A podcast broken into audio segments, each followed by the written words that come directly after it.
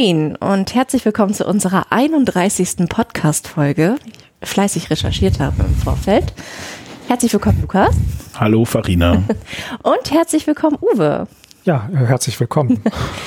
genau. Wir müssen Uwe schon gar nicht mehr mit Nachnamen nennen, weil Uwe ist Teil unseres Podcast-Systems. Er wird immer erwähnt. er ist immer Teil dabei. Nein, wir haben heute einen besonderen Podcast hier. Wir sind äh, zu Gast bei Uwe zu Hause, was uns sehr freut.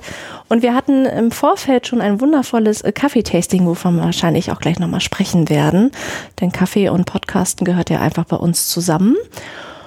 Und wir haben. Äh, ja. Wir haben ja schon mal angekündigt, dass wir mit Uwe unbedingt wieder podcasten wollen, weil wir über E-Mobilität heute sprechen. Genau, weil du dein Fahrrad verkloppt hast. Genau, das ist mittlerweile jetzt schon fünf Wochen her. Wie viele Kilometer bist du schon gefahren? 272. Plus die auf meinem alten Fahrrad. Das zählt ja nicht. Das ist ja kein E-Mobil. Ja, aber es geht um meine Gesamtkilometerzahl, die ich ja nicht mal mit dem Auto gefahren bin. Okay, und warum kommen wir auf Uwe? Weil Uwe sich ein E-Auto holen möchte. Ist das richtig? Genau. Ein, äh, ein, ja, jetzt ist die Frage, also entweder heißt es der Renault Zoe, so sagt Renault dazu, oder die Zoe-Fahrer sagen die Zoe. Also weil Zoe ist eigentlich ein Mädchenname und dann sagt man immer die Zoe, so wie man auch die Ente gesagt hat, weil die Ente ja auch eher weiblich war.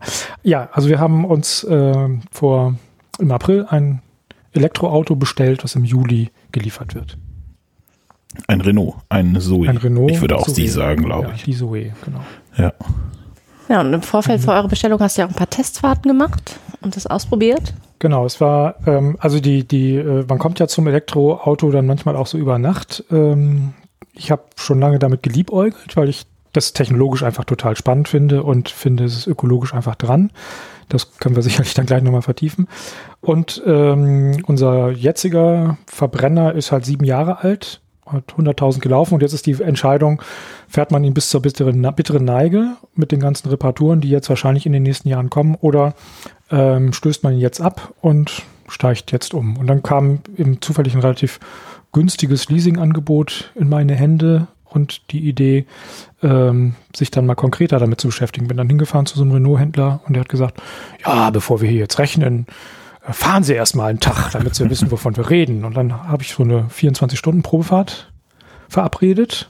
Bin dann da so runde 200 Kilometer gefahren mit dem Auto. Und danach willst du da eigentlich schon gar nicht mehr aussteigen. Also für mich ist seitdem die Zeit, das war Ende April, ist die Zeit bis Mitte Juli, wenn wir das Auto kriegen, total lang und weiß gar nicht, wie ich das überbrücken soll. April, Juni, Juli. Ja. Also sind äh, so zwei, ja. zwei, zweieinhalb Monate ungefähr. Das ist schon von, als Lieferzeit ganz gut, wenn man weiß, dass man jetzt zum Beispiel diesen VW ID3, den, den bestellt man jetzt und man weiß noch gar nicht, wie er aussieht und kriegt den dann im, im zweiten Halbjahr 2020 oder so. Also da ist es schon ganz gut, aber äh, ich weiß nicht, wie dir das ging, als du dich entschieden hast, ein Elektro äh, äh, Fahrrad, Lastenfahrrad zu kaufen, äh, bis man es dann endlich hat. Das, da, ich habe das ne? Mittwoch gesagt, dass ich das haben möchte, genau, weil ich einmal Probe gefahren bin, also auch nicht zwei Tage, sondern 20 Minuten. Aber das war halt ein Gefühl, da wollte ich auch nicht wieder von ja, runter. Ja. Und dann kam das Montag. Also ja gut, das waren vier Wochenende. Tage, aber schon das ist lang genug wahrscheinlich. Mhm, das war schon langes Wochenende. Dann weißt du, was ich leide. Äh, und ich fahre immer noch mit meinem Stinkediesel durch die Gegend. Ja, aber du hast ja ganz viel vorgenommen, da kannst du gleich noch drüber Da reden wir nachher am Ende auch nochmal drüber, genau. Tatsächlich würden mich so Sachen interessieren, wie, äh, wie weit kommt man eigentlich mit so einer Zoe? Ähm, wo tankt man so eine Zoe und bleibt man nicht liegen ständig damit, weil mhm. Elektro, also man sagt ja immer, Elektromobilität ist doof, weil man ständig liegen bleibt. Ja. Und ähm, sieht man, man ja kommt nur 100 Kilometer weit. Man sieht ja. ja am Straßenrand immer die ganzen Elektroautos, genau. Elektroautos rumstehen, die, ja. die, da ausgeschlachtet sind, wie in der Wüste. Ja. Da müsste aber jetzt auch eine neue Werbung so. rausbringen, nicht mehr mit diesem Mann mit diesem Benzinkanister, genau, mit dem Stecker, mit, mit dem Ladekabel. Da zieht so einer mit dem Ladekabel durch die Gegend. Ja, im also, Winter darf man ja keine Heizung anmachen. Ja, genau. Mal, ne? Weil dann ist die Batterie genau. mal leer. Äh, du hast damit quasi alle Vorurteile auf einen Schwung genannt, ähm, die, äh, die man so hat. Ich habe gerade heute, es war ganz spannend, in der Zeitung immer gelesen, ein, in Jever war so eine Autoschau oder sowas. Und da hat auch nochmal ein Autohändler gesagt, nein, also E-Mobilität, das wäre gar nichts, das wäre völlig totes Pferd und das würde sich überhaupt nicht entwickeln. Würde gar nicht verstehen, wieso die Leute da überhaupt Interesse dran hätten. Äh, das sei auch von der Umweltbilanz, von der Ökobilanz sei das äh, total schädlich und schlecht und da jeder Diesel wäre besser als jedes Elektroauto. Also ähm, wir sind da mittendrin in dieser Thematik der, der Vorurteile und in der Tat, es gibt natürlich Elektroautos, die ähm, mit einer Reichweite von 100, 120 Kilometern ausgestattet sind. Da muss man mal gucken, was ist das Ziel dieser Elektroautos. Das sind Autos, die sollen im Nahbereich, in der, im städtischen Bereich fahren. Ja, und äh, wenn man zum Beispiel in der Stadt unterwegs ist, dann fährt man in der Regel nicht 200 Kilometer am Tag durch die Stadt, nur um zu fahren, sondern das sind, da reden wir Kurzstrecke, da reden wir äh, über äh, Fahrten zur Arbeit oder ähnliches mehr. Also ähm, das ist kein Problem. Und äh, selbst, äh, Farina, wenn du mal an deine frühere Automobilitätsgeschichte dich erinnerst oder Lukas, äh, wie es jetzt ist, an wie vielen Tagen im Jahr fährst du wirklich mehr als 200 oder 300 Kilometer? Ja, das ist an einer Hand abzählbar oder an zwei genau. vielleicht. Ne? So. Genau. Also ähm, die, die ähm, Reichweite äh, ist natürlich ein Thema. Äh, die äh, Zoe hat eine Reichweite von, ähm, äh, also eine praktische Reichweite von rund 300 Kilometern im Sommer, rund 240, 250 Kilometer im Winter. Da sieht man schon, also Winter ein bisschen geringer. Aber bei, wenn man sein eigenes Fahrprofil mal analysiert, dann merkt man, dass das für fast alles ausreicht, was man im Leben so macht und braucht. Ähm, das heißt, man hat nur bei Langstrecke das Problem des, des Nachladens. Das ist dann in der Tat ein bisschen anders. Man fährt mit einem Benziner oder einem Diesel, fährt man einfach an so eine Tanksäule, Rüssel rein, volltanken, weiterfahren. Das geht mit dem Elektromobil nicht so. Da ist mehr, mehr Planung notwendig. Ähm, Wie lange ist da die Ladezeit? Das ist eben unterschiedlich davon, was für ein, was für ein Auto man hat. Es gibt also Autos mit, so, mit Schnellladern. Da, äh, also so ein Tesla zum Beispiel, den lädst du in 20 Minuten voll. So. Genau, ja. Die laden mit, mit äh, 100 kW oder 90 kW zum Teil. Äh, da ist die Zoe ein bisschen schwächer aufgestellt. Sie kann nur mit äh, 22 kW laden, hat, ist also keine Schnelllade, äh, hat keine Schnelllademöglichkeit, sondern nur eine äh, normale äh, Wechselstrom-Lademöglichkeit. Und das bedeutet, dass man, man lädt in der Regel nie auf 100 Prozent voll, weil die letzten 20 Prozent oder 10 Prozent dauern sehr, sehr lange. Die Batterien werden ja immer träger, je voller sie sind.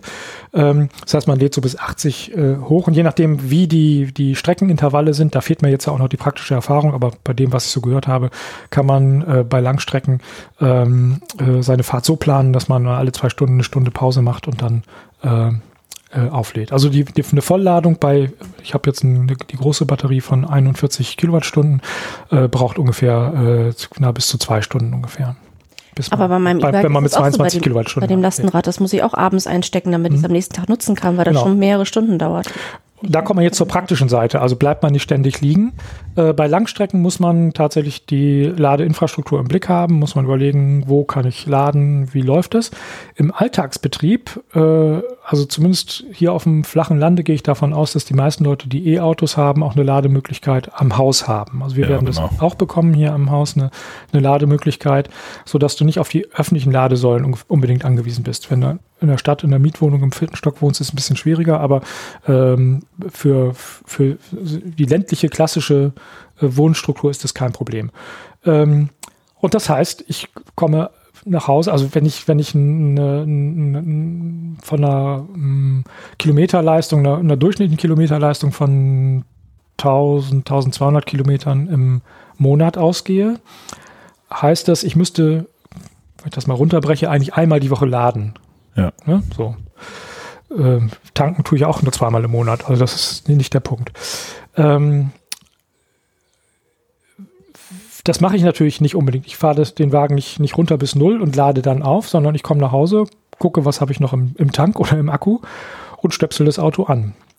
Und dann lädt er halt nach Bedarf oder nach Uhr, man kann es auch programmieren und man fährt dann mit einem vollen Wagen wieder los. Oder man fährt einkaufen. Ich hatte vorhin gesagt, dass äh, im Vorgespräch, dass äh, äh, wir hier ähm, auch am, am, Supermarkt eine Lademöglichkeit haben. Fährt man einkaufen, kauft eine halbe Stunde ein, stöpselt so lange das Auto ein und dann lädt er schon mal wieder ein paar Prozent äh, Energie dazu. Das heißt, das Tankverhalten ändert sich. Jetzt würde man nicht so sagen, ach, ich fahre mal, ich habe irgendwie, ah, so Tank ist dreiviertel voll, ich fahre noch mal eben zur Tanke, mach den wieder, das würde keiner machen, weil das einfach viel zu aufwendig ist. Ähm, beim Elektroauto ist das aber eher Standard, dass man sagt, ja, ich, ich, tanke halt immer wieder, wenn ich an der Steckdose bin, tanke ich halt wieder, wieder auf und äh, fahre dann mit einer komfortablen Ladeleistung weiter und muss nicht ähm, das Auto bis auf Null runterfahren. Dann wird sie auch liegen bleiben. Ne? Dann Also ich hatte das jetzt mit meinem, Tret, mit meinem Lastenrad. Bis zum Kindergarten bin ich gekommen, dann war der Akku aber auf Null. Und dann musste man halt zurücktreten mit Vollbeladung und Einkauf und Kind und allem. Aber ich komme wenigstens vorwärts. Also dann habe ich ja keine Unterstützung mehr. Aber im Auto wärst du dann ja. Aber das war dein Fehler, weil du, weil du das Fahrrad nicht frühzeitig angesteckt hast einfach. Ja, und ich habe ja in meiner Gebrauchsanleitung gelesen, es ist ja auch mal gut, dass man die ersten zehn Male ihn auch auf Null runterfährt und nicht bei 20 Prozent dann schon wieder auflädt.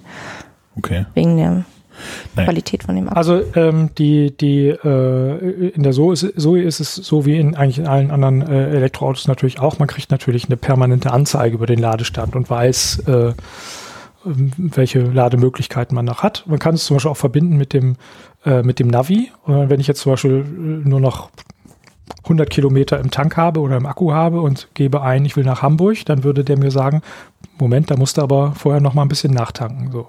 Also ne, man geht da nicht, man rutscht da nicht einfach so ins Nichts. Das ist der große Vorteil gegenüber Verbrennern, weil die fahren ja manchmal bleiben dann einfach liegen, weil sie nicht drauf geachtet haben oder so. Und ich sage ja auch immer, also nur weil mein Diesel 1000 Kilometer fährt, äh, fahre ich ja nicht 1000 Kilometer damit, sondern also zwischendurch Pause machen tut den Leuten ja mal ganz gut. Und wenn ich dann beim Elektroauto 200, 300 Kilometer kommt, dann ist es vielleicht auch mal gut, wenn ich mal eine Pause mache und nicht auf der Straße bleibe. Genau. Da muss man sagen, also das ist vielleicht tatsächlich eine Einschränkung, zum Beispiel bei der Zoe, dadurch, dass sie eben nur Wechselstrom laden kann und längere, dadurch längere Ladezyklen hat, also lä- länger lädt, ähm, müssen die Pausen dann ein bisschen größer sein. Wäre ich mit einem Tesla unterwegs, würde ich halt äh, immer 20 Minuten Pause machen, wäre wie eine normale Unterbrechung und könnte gleich weiterfahren. Ähm, für mich, also es gibt sicherlich Situationen, wo ich, wenn ich permanent Langstrecke fahre, dann auf solche Autos angewiesen bin. Ja. Der Nachteil bei diesen Schnellladern ist aber häufig, dass, also wer, wenn Autos schnell laden können, der BMW i3 zum Beispiel kann schnell laden, aber wenn der keinen Schnelllader zur Verfügung hat, also weil die Ladestation nicht schnell laden kann, dann kann er nur relativ langsam einphasig laden und braucht länger als die Zoe. Also es ist äh, immer eine Frage, an welchen, an, auf welcher Station man gerade tanken will oder, oder äh, laden will. Das muss man für sich selber, glaube ich, vorher überlegen. Für uns war klar, ähm, wir fahren in der Regel keine Mammutstrecken. Also wenn wir irgendwie große Strecken fahren, tendieren wir eher zu Bahnfahrten als zu, ähm, zu Autofahrten. Also was weiß ich, nach äh, äh, Frankfurt zum Beispiel fahren wir lieber mit der, fahre ich auch lieber mit der Bahn, weil ich einfach, ich hasse es, in der Großstadt zu fahren. Und wenn wir äh, zu unserer Tochter nach Berlin fahren, dann fahren wir dann mit dem Auto, wenn wir was mitnehmen müssen. Und dann bin ich immer heilfroh, fahre da rein, stelle das Auto ab und dann fahre ich eine Woche lang nicht mehr mit dem Auto. also das heißt, auch da sind wir schon, schon mit der Bahn gefahren. Das ist eigentlich so die, die passendere Alternative. Beides würde aber auch mit einer guten Planung mit der Zoe durchaus möglich sein. Und bei längeren Urlaubsfahrten, also so unser äh, Traumziel da in, im nördlichen Dänemark mit gut 700 Kilometern, würden wir wahrscheinlich mit der Zoe eben in einem Tag nicht unbedingt hinkriegen. Ähm, da würde man dann unterbrechen oder sich für den Zweck eben tatsächlich einen Verbrenner leihen. Also entweder in der Familie oder eben bei, bei Cambio. Äh, das Carsharing ist ja längst nicht so teuer, wie man sich das vorstellt. Nee, ich habe mich auch bei Cambio angemeldet, aber ich habe es bis jetzt noch nicht genutzt. Also Mhm. ich habe zwar die Karte, aber irgendwie wurde mir doch keine Lust. Außerdem bist du nicht mal auf der Rücktour von deinem Dänemark-Urlaub eh liegen geblieben mit deinem Verbrenner. Also es ist Ja, doch auch egal. Ja, das war aus Berlin, aber trotzdem, genau, ja, ja genau. Ja, also das, genau, liegen bleiben kann, Kann man ja eh. mal sein. Ja. Also ich, ich äh, würde vielleicht dann nochmal, für mich ist das, ein, ist eine, eine grundsätzliche äh, Frage der Betrachtung von, von Mobilität. Ich bin, äh, habe mich ja nun auch in den letzten Wochen ziemlich intensiv mit äh, den verschiedenen ähm, Ansätzen von, von E-Mobilität besch- beschäftigt. Also warum kaufen die Leute sich eigentlich was für Autos? Und ich finde es total spannend, dass Leute äh, erst dann bereit sind, auf E-Mobilität umzusteigen, wenn der Komfort genau der gleiche ist wie beim Verbrenner. Also wenn sie wissen, ich kann quasi ohne Unterbrechung äh, von A nach B fahren und ich kann mit so also klassischen Tesla-Leute. Ich kann 270 fahren und muss auf niemanden Rücksicht nehmen. Ich bin in drei Sekunden auf, auf 100. 100, also ja. all diese Dinge, die man im Alltag ja ständig braucht. ähm, wenn sie das haben, dann sind sie bereit, E- äh, E-Mobilität in, äh, in Betracht zu ziehen, sind dann auch äh, begeistert. Mein Ansatz wäre ja ein anderer. Ich bin da ja eher bei dir, Farina. Ich sage, äh, wenn wir Mobilität neu begreifen wollen, müssen wir auch unsere Verhaltensweisen ändern. Und das heißt, äh, raus aus der Komfortzone und überlegen, was nötig ist und wo wir wirklich auch effektive Beiträge zur Veränderung eines Bewusstseins leisten können, auch für andere. Und das ist für mich ein Ansatz, ähm, zum Beispiel auch bei der, bei der SOE zu sagen, klar, wenn ich reise und wenn ich mal eine längere Strecke reise, ähm, dann nehme ich Unterbrechungen auch anders wahr. Das ist ein Komfortverlust von, wenn ich denke, dass ich sonst mit dem Auto einfach durchrauschen konnte, mit den wenigen Tankstops. Ähm, ich muss jetzt anders planen, muss möglicherweise bei einer langen Fahrt, also ein Freund von mir fährt von Hannover nach Österreich, der unterbricht dann halt mit einem Zoe, der unterbricht dann halt zwischendurch, macht dann halt einen Zwischenstopp. Sowas muss ich einplanen. Es verändert an der Stelle meine Mobilität. Aber der, der äh, Gewinn, den ich habe, ist also erstens ein bewussterer Umgang, mit dem auch was Weg bedeutet. Und ähm, äh, ein, ein, ein, ein, Beitrag zu, ähm, ja, zu, zu so einem Mobilitäts- zu so einer Mobilitätsveränderung, die auch den, den, äh, der, der Umwelt äh, und dem, dem Klimawandel eher gerecht wird, der auch wirklich mein persönliches Verhalten, ein bisschen mein persönliches Verhalten mich verändert. Und nicht, nicht einfach sagt, ja, also kaufst du jetzt ein E-Auto, aber sonst ist alles wie bisher. Mhm. Das ist es eben nicht. Und das finde ich eigentlich ganz gut. Naja, und das kommt eben tatsächlich immer drauf an, was ich denn auch wirklich brauche, ne? Da, wie du schon sagst am Anfang. Also ich fahre jeden Tag, ich glaube, 32 Kilometer zur Arbeit und 32 Kilometer zurück. In der Regel, in meiner jetzigen Lebenssituation, steht mein Auto danach zu Hause. Mhm. Und nächsten Morgen nehme ich es wieder, um damit zur Arbeit zu fahren. Und dann steht es freitags äh, bis montags irgendwie. Also mein Auto habe ich jetzt das letzte Mal Mittwoch benutzt. Ich habe es dann heute wieder benutzt. Nee, Freitag habe ich es benutzt, weil ich bei der Arbeit war. Aber in der Regel benutze ich es halt nur, um zur Arbeit zu kommen. Und dafür brauche ich äh, brauche ich kein Auto, was irgendwie 500 Kilometer weit fährt, weil, also nur weil das mein Gewissen beruhigt, brauche ich nicht. Ist ja blödsinnig eigentlich, ne? Ja, ja also was schon sagen, also man plant seinen Tag auch irgendwie anders. Ich hatte immer erst die Befürchtung, naja, ähm, mit dem Fahrrad, ich muss irgendwie mehr Zeit einplanen oder irgendwie sowas.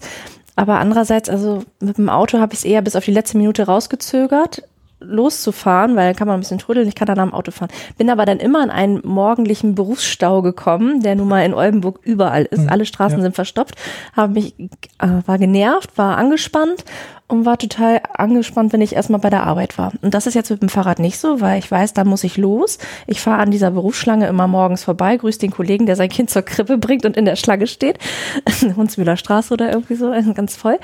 Ähm, und komme trotzdem zeitgleich an, muss ich noch einen Parkplatz suchen. Also das hätte ich erst gedacht, dass mich das irgendwie stört oder diese Umstellung oder ob das morgens mit Kindern unwuselig, aber eigentlich ähm, weiß ich, ich kann sofort los. Ich habe keine Parkplatzprobleme und kein Suchen und wir mussten so, nee, Freitag Genau, diese ollen Geschenkekisten zu Kindergeburtstagen, da haben wir uns schon mal bei einem anderen Podcast drüber unterhalten, musste ich nach Offener Diek, weil da die Geschenkekiste war für den Kindergeburtstag nächsten Sonntag.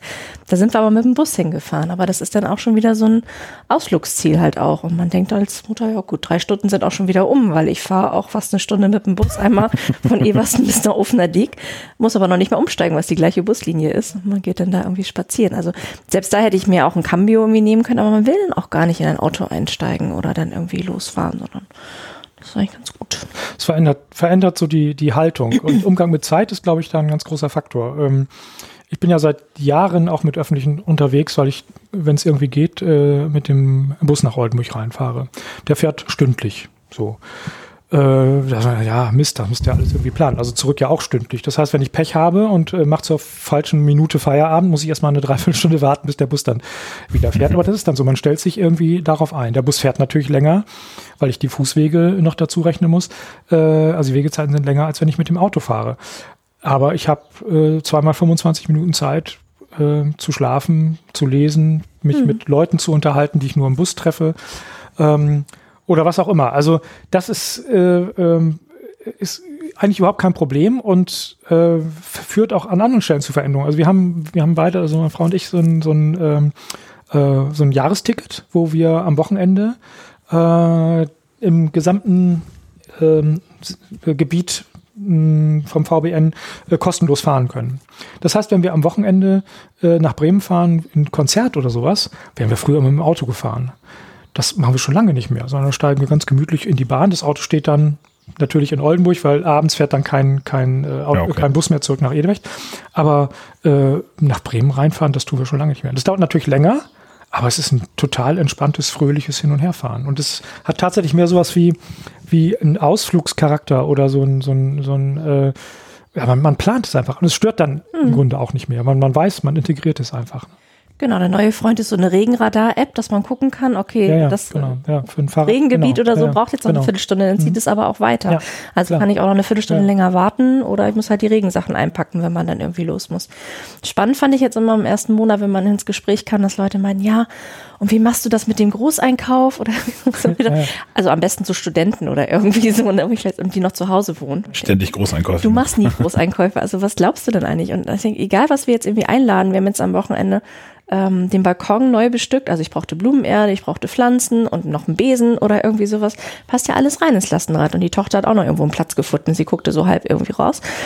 Ähm, also es geht wirklich irgendwie alles. Und andererseits hast du auch wirklich entspannt daran vorbei. Und ich merke, also die Kinder stehen da total drauf. Also ähm, selber auch immer Fahrrad fahren zu können und dann irgendwie mitzufahren oder woanders irgendwie hin. Also das geht wunderbar. Und jetzt am nächsten Sonntag überlegt man auch, gut, der Kindergeburtstag ist irgendwie sieben Kilometer entfernt.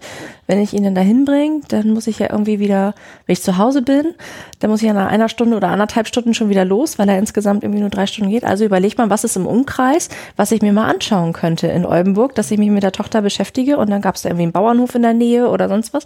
Also gehen wir dahin und dementsprechend plane ich das ja irgendwie dann auch zu Hause. Dann wäre ich halt in zehn Minuten wieder zu Hause gewesen. Ja, was machen wir denn dann? Oder wo fahren wir dann irgendwie hin? Ich glaube, das ist da tatsächlich die Frage, wie, was macht man, wie, wie füllt man Zeiten? Das ist ein ganz interessanter Aspekt, weil äh, wir ja alle panische Angst vor, vor so Langeweile haben, also vor, vor irgendwie nutzlos rumstehen. Natürlich passiert das mal. Ich erinnere mich im, im, äh, im Winter, wenn irgendwie Schneekatastrophe ausbricht, dann ist der Bus halt nicht pünktlich. Dann kann es schon mal sein, dass man 20 Minuten oder auch, auch, auch 30 Minuten an der Bushaltestelle wartet, weil der Bus einfach nicht kommt. Ja, so what? Dann denkt man halt nach über das Leben an sich oder worüber auch immer. Das sind, ja, das sind aber eher so Ausnahmesituationen. Das, was ich planen kann, zum Beispiel, ich setze mich in den Bus und habe meinen mein E-Reader dabei, lese dann halt, oder ich habe Musik in den Ohren oder einen Podcast oder sonst was. Ja, das ist gefüllte äh, Zeit. Ähm, das, was mir äh, Leute berichten, die mit dem E-Auto unterwegs sind und eben diese Ladezeiten einplanen müssen, die, die reden eben nicht von Langeweile, sondern von Ladeweile. Das heißt, äh, in der Zeit, in der du lädst, äh, machst du was Sinnvolles. Entweder gehst du Eis essen, wenn du irgendwo draußen dich angestöpselt hast und sagst, oh, 20 Minuten Zeit oder eine halbe Stunde oder eine Dreiviertelstunde, gehst du Eis essen oder sonst wie was machen, einkaufen. Es gibt aber auch Leute, die sagen einfach, ich setze mich dann ins Auto und lese ein Buch. So, das ist klar, wenn ich unterwegs bin und weiß, das Ja. braucht eine Stunde, ich kann es ja nicht verkürzen. Ich weiß, es dauert so lange und ich kann mich darüber aufregen, aber äh, die Zeit vergeht deswegen nicht langsamer oder schneller. Also das finde ich ist nochmal ein spannender Aspekt. Ähm, wir waren vor, vor fünf Jahren ähm, in Togo, haben da unsere Tochter besucht, die war da ja im Freiwilligenjahr. Und für mich hat das, also die, das Eindruckvoll, Eindrucksvollste, was ich da erlebt habe, war mein, dass sich mein Verständnis von Zeit verändert hat. Ich war vorher eigentlich auch immer so derjenige, der gesagt, na, Zeit, hier, guck mal und ah, ist alles nutzlos und mhm. und dieses, diese totale Entschleunigung, die ich da erlebt habe, aus mehreren Gründen, äh, die hat mein, hat bei mir richtig so, so einen Klick gemacht. Also ich sage mal, seitdem weiß ich, dass die Zeit genauso langsam oder schnell vergeht, äh, ganz egal, was ich mache. Also ob ich hektisch bin oder ob ich langsam bin, die Zeit, der Zeit ist es egal. Die Zeit vergeht in genau dem gleichen Tempo. Die Frage ist eher, wie nehme ich die Zeit wahr und äh, wie, wie fülle ich sie? Also für mich war so ein, so ein eindrucksvolles Beispiel. Wir waren eingeladen, äh, da in, in, in Togo, als wir da waren, äh, bei äh, einem Kollegen unserer Tochter, so einem Togoer, zum Essen. Und just als wir los hätten müssen, mit einem Motor dahin fahren, goss es wie aus Eimern. Es war nicht daran zu denken, los können. Und es hört auch gar nicht wieder auf. Und wir wurden nervös und gedacht, ah, scheiße, die warten da jetzt und das Essen und alles. Und unsere Tochter angerufen, die war nicht bei uns, wir waren ja äh, getrennt untergebracht. Was machen wir denn jetzt? Ach, sagt sie, richtet euch nicht auf, das hört ja auch wieder auf zu regnen. Dann kommt ihr. Konnten uns gar nicht vorstellen. Und immer alle halbe Stunde angerufen, es regnet immer noch, müssen wir dann da nicht Bescheid sagen? Was? Nein, sagt sie, das äh, wartet man ab, wenn es aufhört. Und dann hört es auf und dann sagt sie, ja, dann jetzt wartet man noch ein paar Minuten, bis das Wasser so ein bisschen von den Straßen ist und dann setzt ihr aufs Moto, kommt her und dann gehen wir dahin. Da sind wir mit drei Stunden Verspätung bei diesem Typen angekommen und seiner Familie.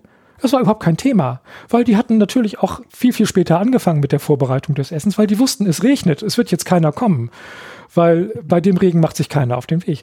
Das war überhaupt kein, das war überhaupt kein Problem. Ähm, es war aber auch nicht so, dass die da jetzt gesessen haben und gedacht haben, ah, wann kommen die endlich? Hm, was machen wir so lange? Nee, man hat immer irgendwas zu tun und man macht dann halt mit was anderem weiter. Und ich fand, das, das ist ein total ähm, äh, spannender Effekt für mich gewesen. Ich habe jetzt ja das Problem, oder vielleicht auch kein Problem, sondern es ist einfach so, dass mein Büro ungefähr 25 Fußminuten von der, von der Zentrale des Oberkirchenrates entfernt ist. Und ich muss quasi täglich diese Strecke laufen, weil ich mal Post wegbringen muss, Termine habe und ähnliches mehr. Und habe mich erst immer geärgert. Die erste Zeit habe ich mir gedacht, ach scheiße, warum eigentlich äh, äh, so weit weg? Und ich muss immer für diese, diesen, diesen Weg irgendwie überbrücken und muss immer sehen, dass ich pünktlich bin und alles mehr. Jetzt genieße ich diese Zeiten. Ich laufe da 25 Minuten fröhlich hin und her und äh, denke über dieses und jenes nach. Und für mich ist es ein Stück gewonnene Zeit, die ich anders fülle als mit Ärger darüber, dass ich diesen Weg laufen muss. Und ich glaube, das ist ein Stück etwas, was man sich bei, bei diesem Umstieg zum Beispiel aus Fahrrad auch klar machen muss. Natürlich, Dinge da auch brauchen länger, aber sie sind ganz anders gefüllt. Sie sind wertvoller, wenn ich sie wertvoll mache. Hm. Und wenn ich mir äh, die Herrschaft über diese Zeit nicht nehmen lasse. So, ich glaube, das ist ein ganz wichtiger Aspekt dabei.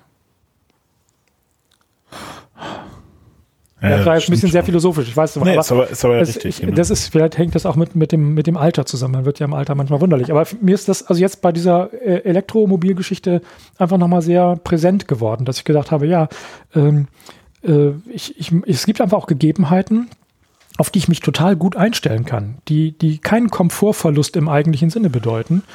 Ich muss sie mir nur bewusst machen und muss, äh, muss wissen, wie ich damit umgehe. Naja, mein Autofahreralltag ist ja also ich, ich fahre irgendwann los. Dadurch, dass ich keine festen Arbeitszeiten habe, bin ich sehr flexibel. Also ich kann ja losfahren, wann ich will. Das ist, ist, ist schön und gut. Aber mein Alltag besteht darin, dass ich mich spätestens an der Autobahn das erste Mal darüber ärgere, dass irgendjemand blöd Auto fährt. Dann ärgere ich mich auf der Autobahn über die neue Baustelle, über irgendwelche Geschwindigkeitsreduzierung, obwohl ich gar nicht so schnell fahre. Auf der Stadtautobahn ist dann mal wieder irgendwo eine Straße gesperrt oder eine Abfahrt, dann ist wieder Stau, dann stehe ich an der Autobahnabfahrt, bin genervt, dass die Ampel wahrscheinlich schon an ist die äh, erst um sechs angeht, habe ich ja jetzt gelernt. Aber äh, dann stehe ich da wieder, dann komme ich nicht über die Ampelphase und dann, also das ist so verlorene Zeit. Also jedes Mal im Auto sitzen, selber zu fahren, äh, ist für mich tatsächlich verlorene Zeit inzwischen und das nervt mich so sehr, weil ich dann nochmal sage, ach, also ich könnte es auch besser verbringen. Mhm. Ja. Also ich fluche weniger auf dem Fahrrad, also da wird mir auch mal die Vorfahrt geschnitten, aber es ist durchaus weniger als im Auto dann auch. Ne? Oder vorhin der Rentner, der vor uns fuhr und er irgendwie eine Straße gesucht hat, aber dann fuhr er halt 20 auf der 50er Straße und wann biegt er denn jetzt mal ab oder auch nicht? Das wird einem natürlich beim Elektroauto genauso gehen. Also ja, das, das Auto ist, klar, Auto genau. an der Stelle.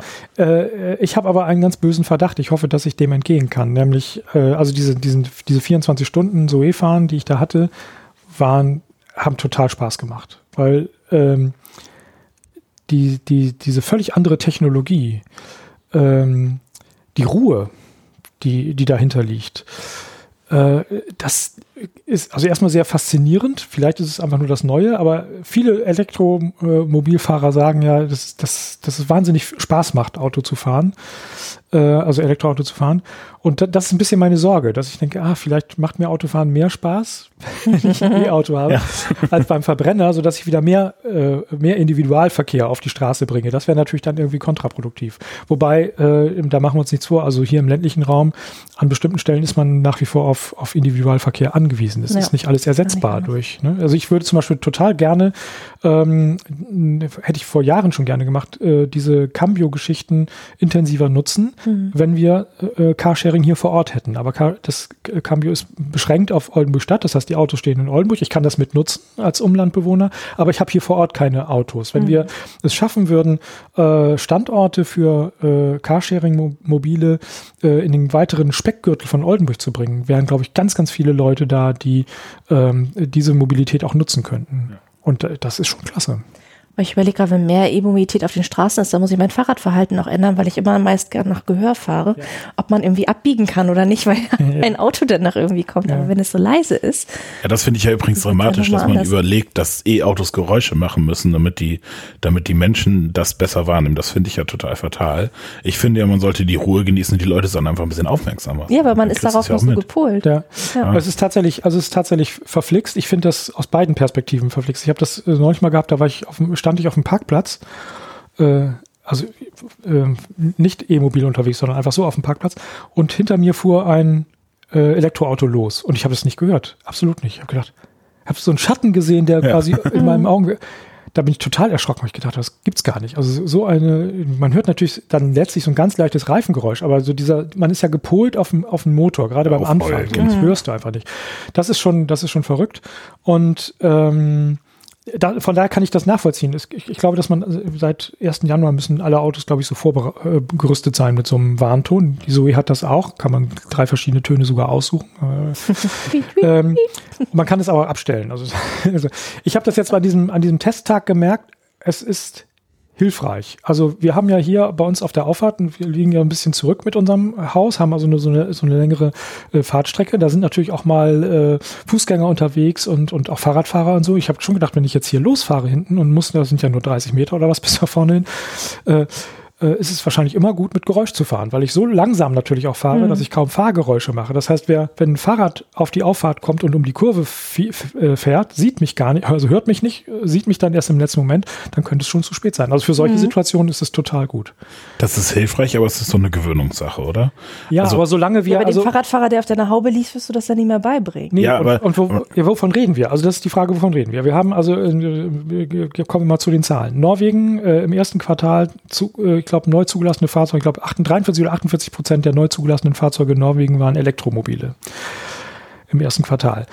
Wenn die Hälfte der Fahrzeuge, die auf der Straße sind, elektrisch fahren, dann checkt das auch der Fahrradfahrer genau. und mhm. der normale Fußgänger. Für Blinde ist es ja immer noch mal so ein besonderes Thema. Die genau, das Organisationen haben da ja auch noch darauf hingewiesen. Das muss man sicherlich auch äh, berücksichtigen, also Sehbehinderte. Aber klar, dann ändert sich das Bewusstsein, dann achte ich auch was anderes. Aber bei uns sind solche E-Fahrzeuge eher noch die, die Ausnahme. Mhm. Und das heißt, die Masse ist darauf einfach nicht gepolt. Und dann genau, kann es gefährlich sein. Für den Anfang halte ich das für sinnvoll, mhm. aber die Perspektive muss eben sein, dass es ohne geht.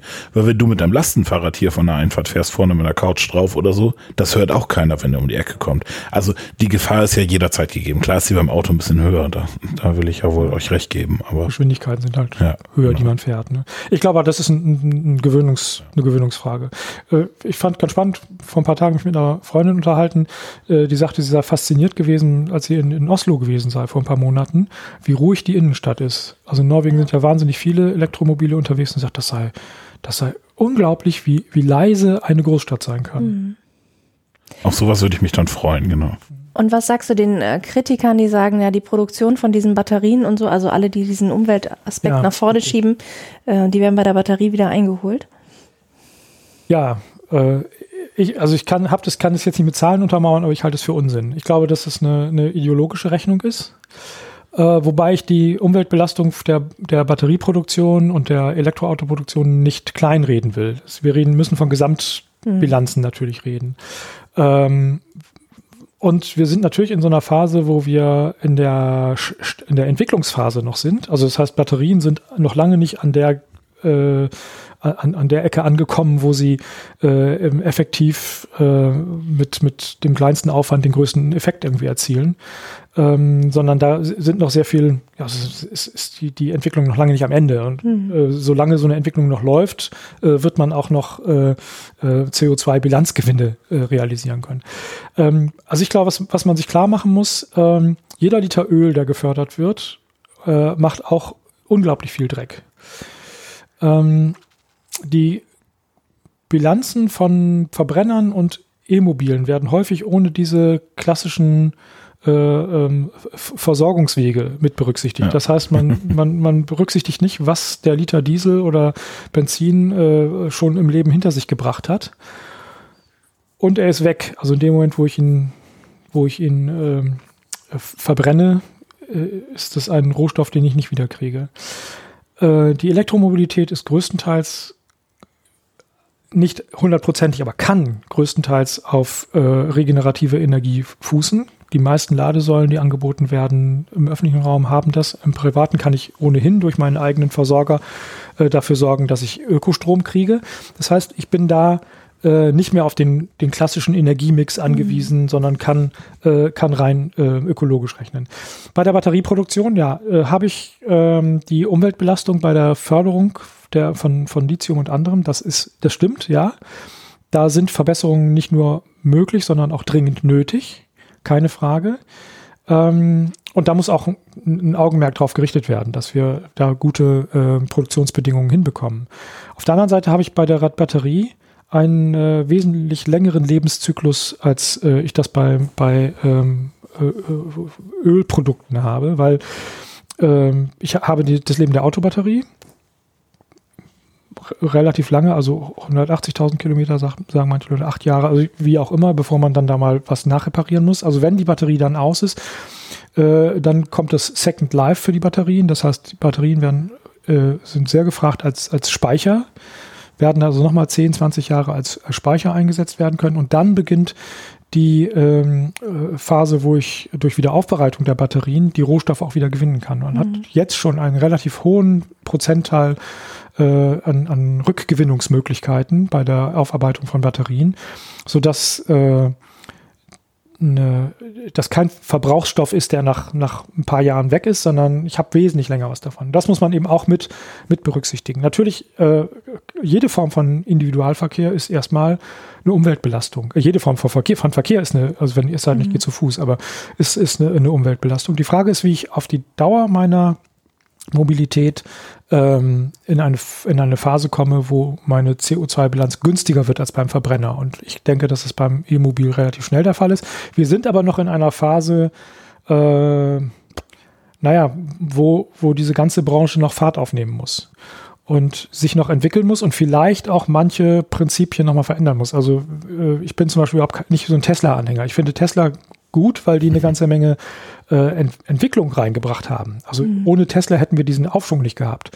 Ich glaube aber, es ist der falsche Weg, äh, mit 900 PS äh, und äh, in drei Sekunden von 0 auf 100 und solchen Sachen äh, zu punkten, weil es ähm, Ressourcen verschwendet an einem Punkt, wo es eigentlich nicht nötig wäre. Also ich käme damit wesentlich weniger genauso gut zurecht und hätte dann eine mhm. wesentlich günstigere CO2-Bilanz. Also äh, an der Stelle bin ich skeptisch bei diesen, bei diesen äh, auch neuen Entwicklungen, Audi, Mercedes und, und auch VW teilweise, wo äh, man versucht, äh, in der Elektromobilität die Spitzenmodelle abzubauen. Ich warte auf den Moment, wo wir sie richtig schweren SUVs als Elektromobile äh, mhm.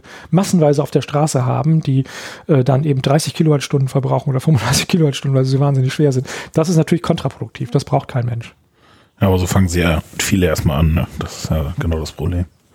Ähm, kannst du was zu den, zu den Kosten schon sagen, so, so kilometermäßig, also auf 100 Kilometer im Vergleich zum Verbrenner? Ähm, es ist die Frage, was man, was man einbezieht. Also ich habe einen Vertrag äh, für die Zoe, der äh, eine Batteriemiete vorsieht. Also die Batterie ist nicht Bestandteil des Autos, sondern wird zusätzlich gemietet. Das heißt, da habe ich äh, laufende Kosten, die ich mit berücksichtigen muss. Das sind bei einer Laufleistung von 12.500 Kilometer, das ist das, was ich jetzt gebucht habe, 90 Euro im Monat. Das könnte ich, kann ich entweder als Anschaffungspreis werten oder als äh, Kilometerbezogene. Mhm. Das, das ist die Frage, die dahinter steckt.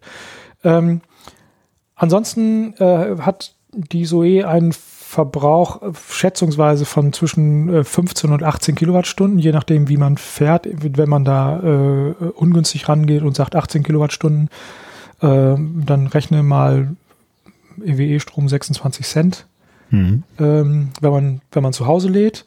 Äh, unterwegs an den Ladestationen ist es sehr unterschiedlich. Da gibt es sehr teure und sehr günstige. Man braucht so ein Set von Ladekarten, damit man äh, für sich die günstigste Säule da freischalten kann. Wir leben hier im Nordwesten ziemlich paradiesisch, weil wir äh, den, die EWE e als Anbieter haben, die ungefähr 450, glaube ich, Ladesäulen im Nordwesten betreibt.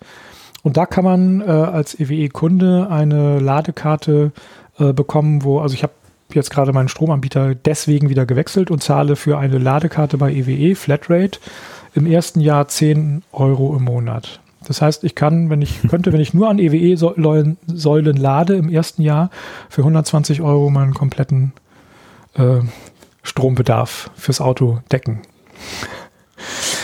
Danach steigt es ein bisschen auf 12 Euro im Monat. Ja. Das ist, das ist immer noch lächerlich. ähm, nun ist es aber ist es so, also ich bin dazu zu bequem. Ich werde, obwohl die nächste Ladesäule steht hier nur 500 Meter weiter. Also es ist nicht, ist gar nicht mal so schlimm. Aber trotzdem, 600 ja. Meter. Ähm, ich werde wahrscheinlich aber trotzdem auch etliches über Hausstrom dann laden und dann muss ich halt, äh, muss ich rechnen mit, ich sag mal, 4,50 Euro, äh, vielleicht 4 Euro, je nachdem. In so einem Mix 4 Euro pro ähm, 100 Kilometer. Zurzeit zahle ich ungefähr 10,50 Euro. Ich kann sagen, bin ich gerade im Überschlagen. Ich glaube, ich lande auch irgendwie bei 9 Euro oder mhm. Ja. Ich habe ja einen, einen Benziner, keinen Diesel. Ja. Also ich zahle jetzt zurzeit so runde gute 10 Euro und komme dann auf äh, ja, knapp die Hälfte. Dann eigentlich eben ohne diese Batteriekosten. Wobei, also wie gesagt, man kann ja auch, äh, auch sportlich fahren. Ich hatte neulich ein Gespräch mit meinem äh, Versicherungsmenschen, weil wir über neue Autoversicherung dann geredet haben und der sagte, ja, er hätte neulich auch mal so eine Zoe-Probe gefahren und er sei so total fasziniert gewesen davon, dass, es, dass sich das Fahrverhalten so verändert, weil ähm, wenn du sonst einer bist, der quasi immer so äh, vorne anfährt und immer spritzig und schnell überholen, dann merkst du auf einmal, weil das Auto dir ja Antworten gibt, äh, wie dein Verbrauch ist, äh, mit welchem Fahrverhalten, wie wenn du vorausschauend fährst, wie wahnsinnig wenig Energie du verbrauchst. Äh, die Motorbremse ist bombastisch gut, das heißt, du bremst gar nicht mehr, wenn du irgendwie auf den Kreisel zufährst, sondern gehst vom Gas und wum, hast genau die richtige Geschwindigkeit, wenn du da bist. Dann rekuperiert der, äh, der Motor, das heißt, in dem Moment, wo ich bremse, ähm, wird äh, Energie in die Batterie zurückgespeist. Ähm, das ist also total faszinierend. Ein Freund hatte jetzt äh, von einer Harztour berichtet, wo er äh, auf dem Rückweg fast immer nur bergab gefahren ist und gesagt hat, Ja. ich bin quasi ohne Energieverlust 60 Kilometer ohne jeden Energieverbrauch gefahren, weil der Wagen so rekuperiert hat. Also Das ist auch cool, ja. das sind, und das sind natürlich, das sind, ähm, sind so Effekte, wo du denkst, ah, das ist ja spannend. Da verändert sich auf einmal das Fahrverhalten, weil ganz andere Sachen auf einmal spannend werden für einen selber. Ne? Das finde ich total witzig. Das ist ja das, das Tesla-Beispiel. Ich glaube, also ich habe mal überlegt, ob ich schon mal überhaupt von einem Tesla jemals überholt worden bin. Ich glaube tatsächlich Genau, nicht. ja, genau. Also weil die fahren alle irgendwie nur mit Ja. 120 auf der rechten Seite, obwohl sie Ja, viel mehr können. genau, ne? ja. Aber man braucht das halt nicht. Und das ist, das ist ja der nächste Sport. Also im, im, äh, äh, die Elektroautos sind auch natürlich windempfindlich. Und wenn du im Windschatten fahren kannst, verbrauchst du total wenig. Äh, wenn man auf der Autobahn fährt, mal guckt, was für Autos eigentlich hinter LKWs herfahren, sind das ganz häufig Elektroautos. Weil die sagen, oh, ich fädel mich hier ein, hast eine gute Reisegeschwindigkeit, ja, du musst selber auch nicht permanent überholen und sparst to total Energie. Also es ist in der Ja. Tat äh, nur diejenigen, die immer so 160, 180 fahren wollen, die müssen sich an der Stelle ein bisschen umstellen. Aber so- so einer war ich nie. Also ich habe immer äh, bei meinen Reisegeschwindigkeiten liege ich immer eher so bei äh, zwischen 100 und 110. Ich fahre gar nicht schneller und da ist es ideal. Die Zoe kann 135 fahren, aber ich glaube, dass ich das gar nicht brauche. In der Regel braucht man das auch nicht, ne? Das stimmt. Städtischen Bereich ja sowieso nicht. Das war auch noch eine interessante Erfahrung bei dieser äh, 24-Stunden-Probefahrt. Ich bin ja relativ viel hier auch im Nahbereich unterwegs gewesen ähm, und es gibt da diese Eco-Taste, also Sparbetrieb, da wird der Motor nochmal gedrosselt, dann brauchst du noch weniger. Und ich habe mir gedacht, ach, so ein Scheiß, willst ja nicht auch, willst ja nicht sparsam fahren, willst ja auch mal was ausprobieren. Hab dann aber gemerkt, im städtischen Bereich äh, nützt mir das gar nichts, wenn ich, wenn ich, also da fahre ich automatisch in diesem Eco-Modus, weil es völlig ausreicht für die Strecken, die ich da fahre. Und ich finde, das sind so, waren für mich in diesem, an diesem einen Tag schon so spannende Erlebnisse, die ich vorher gar nicht bedacht habe. In Bezug auf das eigene Fahrverhalten und auf das, was möglich ist. Das ist schon, ich finde das gigantisch. Ich bin ja gespannt. Also mein Diesel muss ja spätestens nächstes Jahr weg, von daher muss ich da nochmal ein bisschen drauf achten. Oder ich fahre tatsächlich mit der Bahn, aber ich weiß noch nicht. Meine These ist ja, dass wir in den nächsten Jahren äh, äh, einen ziemlichen Wandel erleben werden, einfach weil durch die äh, Vorgaben auch was den, den äh, Flottenverbrauch angeht, äh, wir viel mehr Elektromobilität brauchen. Und äh, bei den angekündigten Modellen ab 2020 äh, wird der Preisdruck enorm werden. Ich glaube, dass wir jetzt noch in einem relativen Hochpreisniveau ja sind, äh, dass die Preise relativ schnell günstiger werden. Und dann in zwei, drei Jahren äh, du nicht mehr darüber nachdenkst, ist ein Benziner günstiger als ein, als ein Elektro äh, oder ein Diesel günstiger als ein Elektrofahrzeug, äh, weil die Preisniveaus sich so weit angeglichen haben. Und dann, was du dann mit berücksichtigen musst, ähm, ist der, der, der, der Wertverlust, der beim Elektroauto wesentlich geringer ist. Äh, ganz viel Wert steckt ja in der Batterie. Und ich hatte vorhin gesagt, die Batterie ist langlebig. Das heißt, wenn das Auto aufgebraucht ist nach zwölf Jahren, kann man mit der Batterie immer noch was anfangen. Äh, auch da verändern sich einfach die, die ähm, ver verändert sich der Blick auf, auf so ein Auto.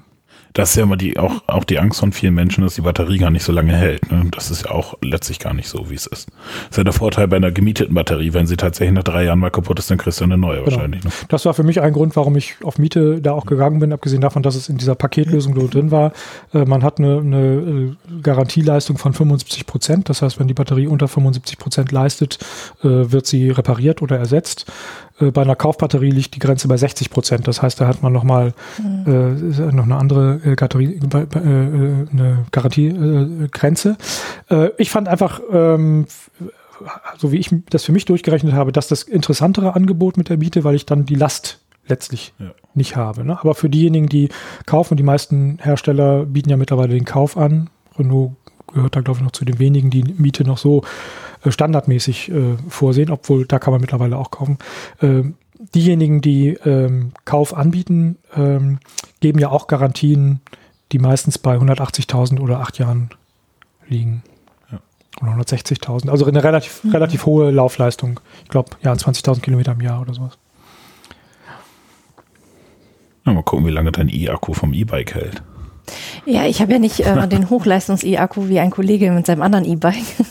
da gibt es ja auch unterschiedliche, so ein Bosch-Dingsbums da. Das war aber der Motor. Mal nicht. Genau. Das ist irgendwie so fährt. Wir müssten auf jeden Fall nochmal im Winter podcasten, um all den Kritikern, die jetzt sagen, naja, wenn du jetzt damit startest, dann mal sehen, oder dann dein armes E-Auto, was im Winter auch noch mal friert.